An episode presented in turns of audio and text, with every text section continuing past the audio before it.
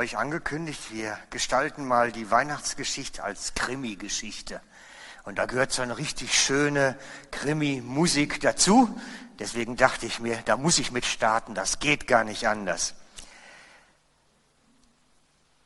Spannungsbogen vom Krimi in eine Predigt bringen. Das ist nicht einfach. Ich habe mich schon gefragt, wie geht das? Okay, starten wir mal. Gefahren. Gefahren überall am Tag und erst recht in der Nacht. Nirgendwo einfach sicher sein können. Ob da nicht einer ist, der dann plötzlich einem das Messer zwischen die Rippen haut oder Gift ins Essen tut und in der Nacht die Kehle zudrückt.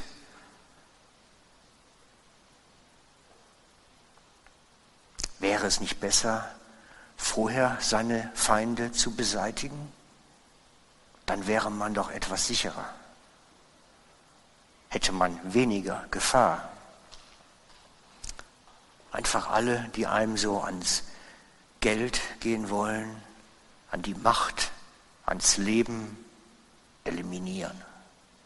Einfach eliminieren. Wäre doch sinnvoll. Und so hatte Herodes Blut an den Händen, denn er lebte das. Das ist die Geschichte von Herodes. Weil er alle aus dem Weg geräumt hatte, die ihm gefährlich werden konnten. Alle. Von seinen insgesamt zehn Frauen und zig Dutzend Kindern haben viele auf mysteriöse Weise ihr Leben verloren viele.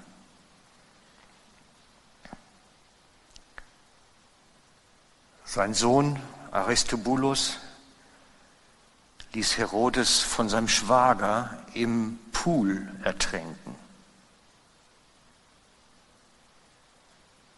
Sieben Jahre später musste seine Frau Marianne dran glauben, weil da war das Gerücht, dass sie vielleicht fremdgegangen war. Und weil er dann von dem Gerücht hörte, dass sein Sohn Alexandros das Land von dem tyrannischen Vater befreien wollte und so eine Palastrevolution drohte, musste Alexandros, der Thronerbe, nach einem Gerichtsverfahren wurde er erdrosselt, einschließlich 300 seiner Anhänger. Tabula rasa. Das war Herodes. Herodes ließ alle umbringen, die irgendwie gefährlich werden konnten. Und das ist die Geschichte, die wir im Sinn behalten müssen zu dem Mann. Er war erst durch einen blutigen Krieg überhaupt zum König geworden und seine ganze Regentschaft war eigentlich eine Tyrannerei. Er war ein tyrannischer Herrscher. Und so passt der biblische Bericht, den wir uns heute anschauen, sehr, sehr gut in das Bild hinein. Wir schauen uns an Matthäus 2, die Verse 1 bis 18. Als Jesus geboren war in Bethlehem in Judäa zur Zeit des König Herodes, siehe, da kamen Weise aus dem Morgenland nach Jerusalem und sprachen, wo ist der neugeborene König der Juden? Wow, Könnt ihr euch das vorstellen? Bei so einem, der alle Feinde eliminiert, der alle umbringt, die ihm gefährlich werden können. Da kommen welche und sagen, hey, es gibt einen neuen König und wir wollen ihn begrüßen. Da gehen alle Alarmglocken an. Alles. Alles. Wir haben seinen Stern gesehen im Morgenland und sind gekommen, ihn anzubeten. Als der König Herodes das hörte, erschrak er und mit ihm ganz Jerusalem. Also man sagt sich von ihm, er wäre jähzornig gewesen. Also das Erschrak scheint mir ein bisschen schwach zu sein. der wird ausgeflippt sein wahrscheinlich. Er war ein sehr jähzorniger Mensch. Und mit ihm ganz Jerusalem, genau. Machst mal weiter, danke. Und er ließ zusammenkommen hohe Priester und Schriftgelehrten des Volkes und erforschte von ihnen, wo denn der Christus geboren werden sollte. Die Hohepriester und Schriftgelehrten waren keine guten Freunde. Dass die da mitgespielt haben, hm, das wird denen nicht gefallen haben. Und er muss sie fragen, sag mal, was ist denn da angekündigt, wo er geboren wird? Weil wenn man eingreifen will, muss man natürlich wissen, wo. Und sie sagten in Bethlehem in Judäa, denn so steht es geschrieben durch den Propheten. Micha, Kapitel 5, Vers 1, aber das schauen wir uns jetzt nicht an. Und du, Bethlehem im jüdischen Lande, bist keineswegs die kleinste unter den Städten in Judäa, denn aus, kommen, aus dir wird kommen der Fürst, der mein Volk weiden soll. Wow, für Herodes eine Schreckensnachricht. Da kommt der Thronnachfolger her. Da kommt derjenige her, der einmal mein Thronerbe wird. Der kommt ja gar nicht aus meiner Familie, aus meiner Dynastie. Alarm, Alarm, so einen muss man loswerden. Und da erkundigte, rief Herodes die Weisen heimlich zu sich und erkundigte sich genau von ihnen, wann denn der Stern erschienen wäre. Wer jetzt will das genau wissen. Und schickte sie dann nach Bethlehem und sprach, zieht hin, forscht fleißig nach dem Kindlein. Und wenn ihr es findet, so sagt mir es wieder, dass ich auch komme und es anbete. Naja, und da die ihn natürlich nicht kennen, sagen die sich, ja, gut, unbeschwert, ne? man weiß ja nicht so genau, aber warum soll man das dem König dann nachher nicht sagen?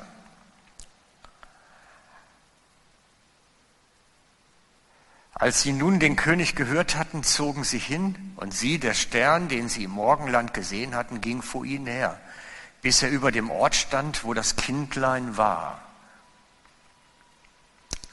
Als sie den Stern sahen, wurden sie hocherfreut, gingen in das Haus und fanden das Kindlein mit Maria, seiner Mutter, fielen nieder und beteten es an und taten ihre Schätze auf und schenkten ihm Gold, Weihrauch und Myrrhe.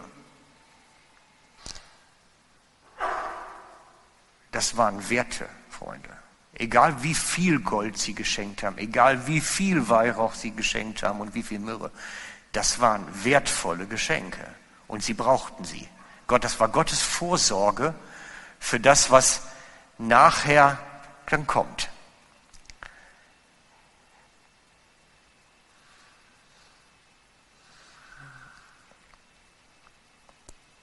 Gott befahl ihnen im Traum, nicht wieder zu Herodes zurückzukehren. Und sie zogen auf einem anderen Wege in ihr Land. Das heißt, sie haben im Traum diesen Impuls gehabt, wir dürfen nicht nach Herodes. Und sie folgen einem Impuls im Traum. Wir kommen später darauf zurück, aber das ist ein wichtiger Aspekt. Gott gibt Impulse in Träumen. Wir gehen da manchmal so unbedarft drüber hinweg, was wir so träumen. Aber ich glaube, in unseren Träumen stecken manchmal wirklich wichtige Botschaften. Wir sollten hinhören, Freunde. Nur so als Randbemerkung schon mal. Als sie aber hinweggezogen waren, siehe, da erschien der Engel des Herrn dem Josef im Traum, wieder einmal. Gott redet in einem Traum, eine wichtige Ankündigung und sprach, steh auf, nimm das Kindlein und seine Mutter mit dir und flieh nach Ägypten, bleib dort, bis ich dir sage, denn Herodes hat vor, das Kindlein zu suchen, um es umzubringen. Er erklärt sogar, was komme wird. Das heißt, der, der Engel im Traum gibt wirklich eine komplette Hinweisgeschichte, nicht einfach nur geh, sondern auch warum er gehen soll, damit es eine gewisse Dringlichkeit bekommt. Das ist nicht eine Option, hey, da hast du ein besseres Leben, sondern da geht es jetzt ums Leben, ums nackte Überleben. Also mach dich auf die Socke. Da stand er auf, nahm das Kindlein und seine Mutter mit sich bei Nacht und entwich nach Ägypten und blieb dort bis nach dem Tod des Herodes, damit erfüllt würde, was der Herr durch seinen Propheten gesagt hat, der da spricht, aus Ägypten habe ich meinen Sohn gerufen. Noch eine kleine Anekdote zu Herodes, damit er den wirklich mal besser versteht. Als Herode wusste, dass er sterben wird, er war nämlich krank geworden, ich meine, er hätte Nierenleiden gehabt und er wusste, das wird er nicht überleben. Da hat er die Anordnung gegeben, dass einer von allen vornehmen Familien aus dem Land zu ihm in den Palast kommen musste. Es waren eine Menge Leute, etwa 100 und diese hundert Leute aus den vornehmen Familien ließ er alle verhaften und gab die Anweisung, wenn ich sterbe, sollen die umgebracht werden, alle, damit wenigstens alle Familien im Land weinen müssen, wenn ich tot bin. Das ist Herodes. Also wirklich eine Sicherung durchgebrannt irgendwo.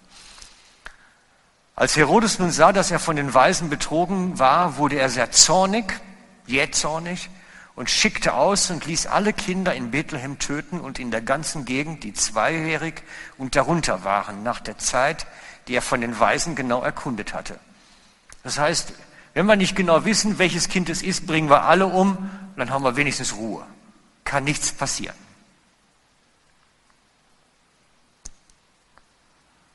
Da wurde erfüllt, was gesagt ist durch den Propheten Jeremia, der da spricht, Jeremia 31, 15. In Rama hat man ein Geschrei gehört, viel Weinen und Wehklagen. Rahel beweint ihre Kinder und wollte sich nicht trösten lassen, denn es war aus mit ihnen. Dankeschön.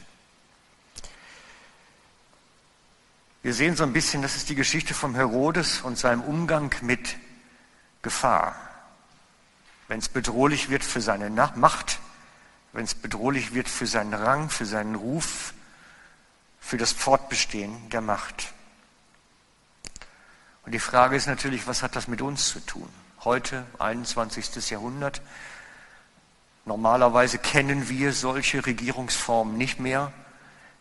Ich denke, es hat uns trotzdem eine Menge zu sagen, die Geschichte. Und ich möchte mal so das Augenmerk auf das Massaker, diesen Kindermord von Bethlehem legen. Dieses Leid, dieses Blutvergießen, die weinenden Mütter, der Schmerz, die all ihre Kinder verloren haben, irgendwie weil Herodes mal wieder eine Sicherung durchbrennt. Und er meint, er müsste da seine Macht zeigen. Denn schließlich hat er Angst, da könnte jetzt der nächste Nachfolger von seinem Thron entstehen und der wäre nicht aus seiner Familie. Das war ja die Bedrohung. Und ich habe mich gefragt, diese vielen toten Kinder, dieses, dieses Blutvergießen, hätte Gott das nicht verhindern können? Warum musste das sein? Ich meine mal ganz ehrlich, ich hätte so einen Alternativvorschlag dazu, ähm, für einen besseren Ausgang der Geschichte einfach.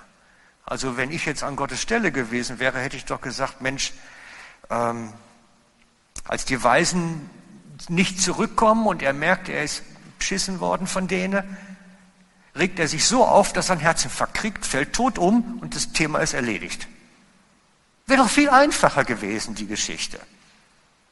Warum musste das so ein Massakerende nehmen? Ich meine, es steht im Neuen Testament, das sind nicht die Schlachten des Alten Testaments schließlich. Das hätte doch Gott doch ein bisschen easygoing machen können. Warum? Warum die Geschichte? Warum dieses Leid?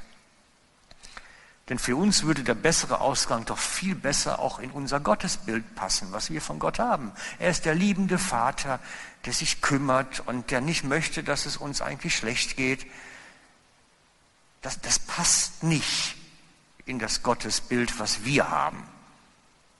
So eine blutige Angelegenheit. Die Geschichte, ihr wisst es, geht anders aus. Herodes hat keinen Herzinfarkt. Er fällt nicht tot um einfach so, sondern es kommt wirklich zu diesem Nacht- und Nebelaktion. dass Jesus mit der Familie fliehen muss nach Ägypten und dort seine Kindheit zubringt. Warum die ganze Geschichte so? Warum hätte das nicht ein bisschen gutes Ende nehmen können irgendwie? So dass da steht, was ich, Jesus spielte jeden Tag im Sandkasten und freute sich in der Sonne Israels. Geht doch auch. Nee. Ich mache euch einen Lösungsvorschlag, warum es so kommen musste. Ein Lösungsvorschlag. Und zwar habe ich zwei Punkte gefunden, die mir dabei so, so deutlich geworden sind und wichtig geworden sind. Der erste Lösungsvorschlag oder der erste Punkt ist, es mussten die Prophetien erfüllt werden. Es mussten die Prophetien erfüllt werden. Und in der Prophetie steht drin, Jesus musste aus Ägypten kommen. Ich habe meinen Sohn aus Ägypten gerufen, heißt es in der Prophetie. Und die musste irgendwie in Erfüllung gehen. Und zwar bevor Jesus in Dienst kommt, muss das gelaufen sein, dass er aus Ägypten kommt. Also es musste irgendwie was geschehen, dass Jesus in Ägypten landet, damit er nachher zurückkommen kann damit die Prophetie erfüllt wurde.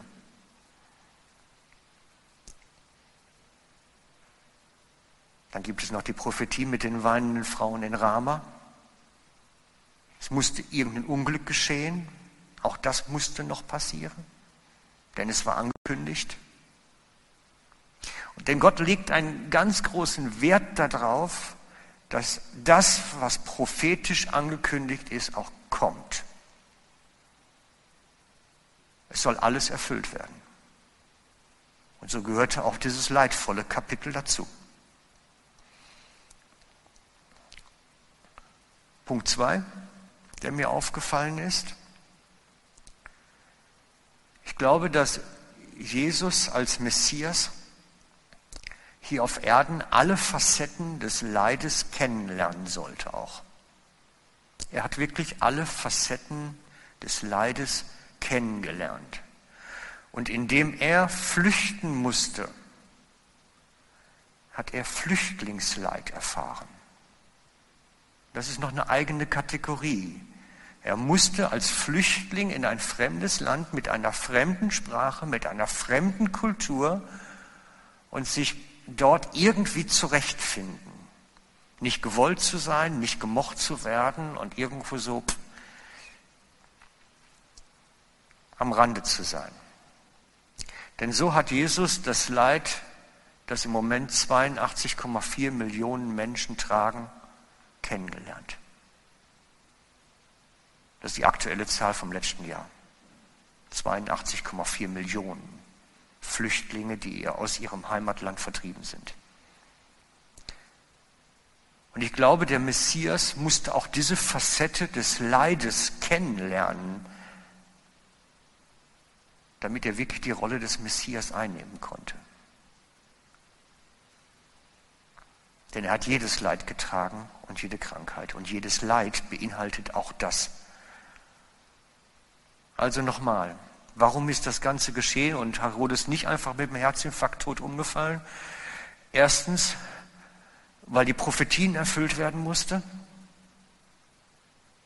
Das ist glasklar. Und zweitens, meine Ansicht, dass der Messias auch das Kapitel Flüchtlingsleid erleben musste.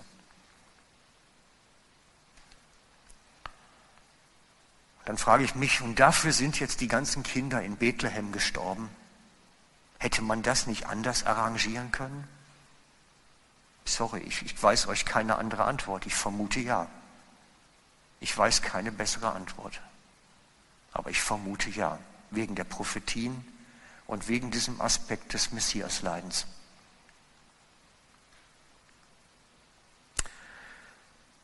Was beinhaltet die Geschichte jetzt für uns persönlich?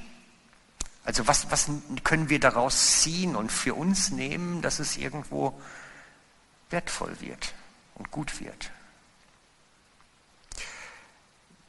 Und ich habe da eigentlich eine ganz komische Geschichte.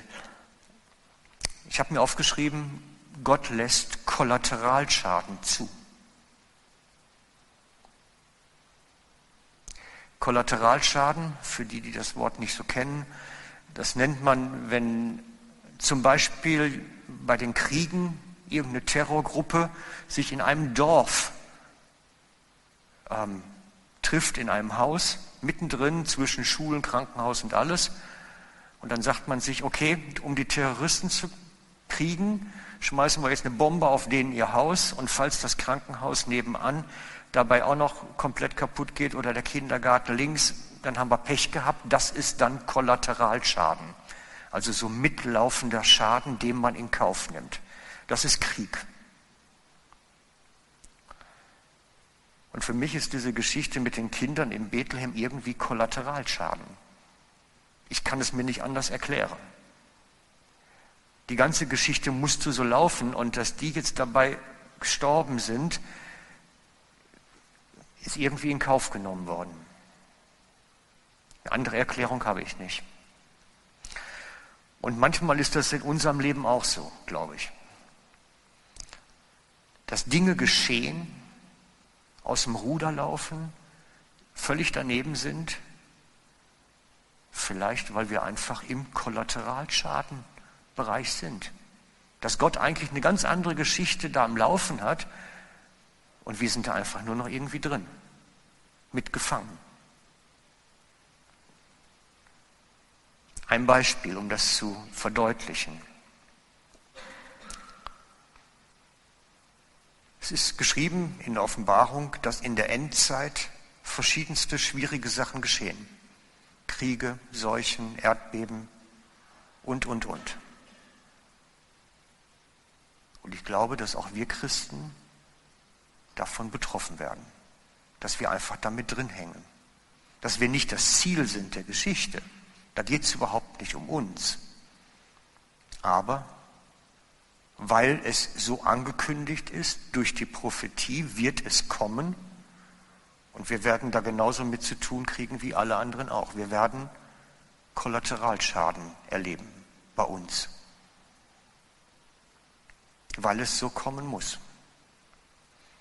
Es steht nirgendwo geschrieben, die Sachen in der Endzeit, die Kriege, die Seuchen, die Erdbeben passieren überall, nur da, wo Christen sind, nicht.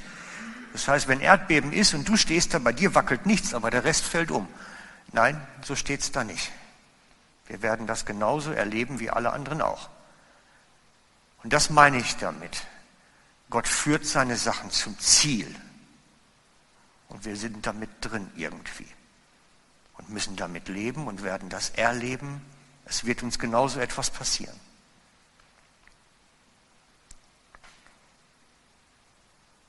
Vielleicht auch sogar schlimme Sachen, so wie die Mütter in Bethlehem.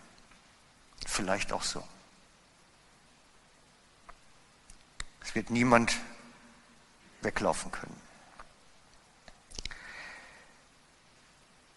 Und daher meine, meine Überlegung für euch einfach. Bei uns in unserem Leben passieren manchmal Sachen, die wir nicht zuordnen können. Und ich lade euch ein, schaut doch mal zu der Geschichte dahinter. Vielleicht geht es ja nicht um euch. Vielleicht gibt es eine Geschichte dahinter. Die Geschichte hinter der Geschichte. Und das ist auch das, was wir so machen, wenn wir Ministrieausbildung machen und, und, und. Manchmal kommen Menschen und sagen, bete doch mal für das und das Problem in meinem Leben. Und dann ist es wichtig, dass wir, wenn wir Gebetsdienst machen, dann anfangen, auch nach der Geschichte, hinter der Geschichte zu fragen, Herr, gibt es da irgendwas, was da eigentlich hintersteckt, was gar nicht offensichtlich unser Problem ist, sondern was eigentlich dahinterliegend ist? Denn das gibt es oft. Das gibt es oft. Es gibt ein, ein Bericht von Derek Prince, den viele von euch kennen und schätzen. Er hat mal in einem Vortrag erzählt, dass sie einen, einen Abend gemacht haben, eine Veranstaltung, wo jemand gekommen ist, eine junge Frau, die, die immer wieder sehr, sehr krank war.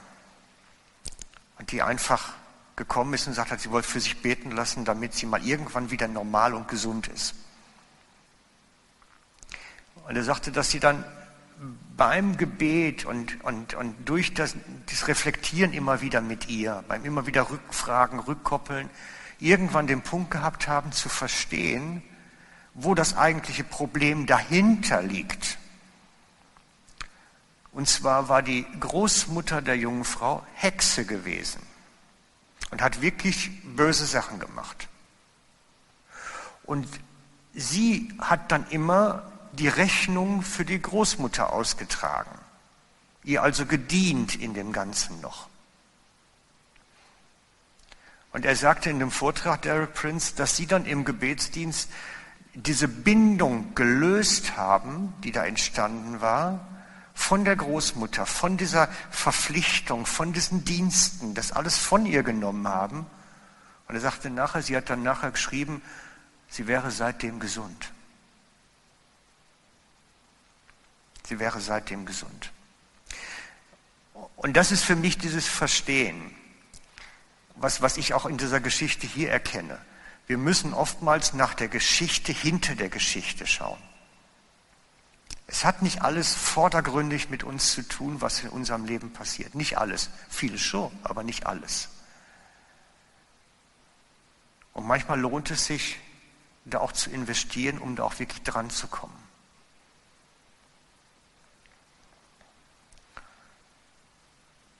Und ich lade euch ein, dass wir auch gleich im Lobpreis vielleicht erstmal mit Gebet starten um einfach auch vor Gott zu sein und zu fragen, sag mal, gibt es, wenn ich jetzt eine Geschichte habe, gibt es da eine Geschichte dahinter? Dass wir, dass wir Gott das mal sagen, wir möchten da gerne einen Schritt weiterkommen und das rausfinden. Was steckt da eigentlich hinter? Denn es lohnt sich, danach zu fragen. Ich könnte ganz viele Beispiele dafür erzählen nach Geschichte hinter der Geschichte, aber grundsätzlich, wenn, wenn du mit etwas zu catchen hast, mit irgendwas Probleme hast, an irgendeiner Stelle nicht weiterkommst, egal ob das Lebensumstände oder Krankheit ist oder sonst was, halt mal inne, wenn du nicht weiterkommst und frag mal nach Gott nach der Geschichte hinter der Geschichte. Das lohnt sich.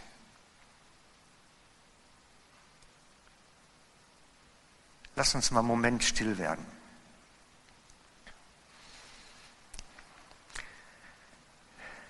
Vater, und wir danken dir dafür, dass du uns immer wieder zeigst, dass du den Plan hast, dass du Überblick hast über unserem Leben und dass du weißt, was eigentlich wirklich läuft.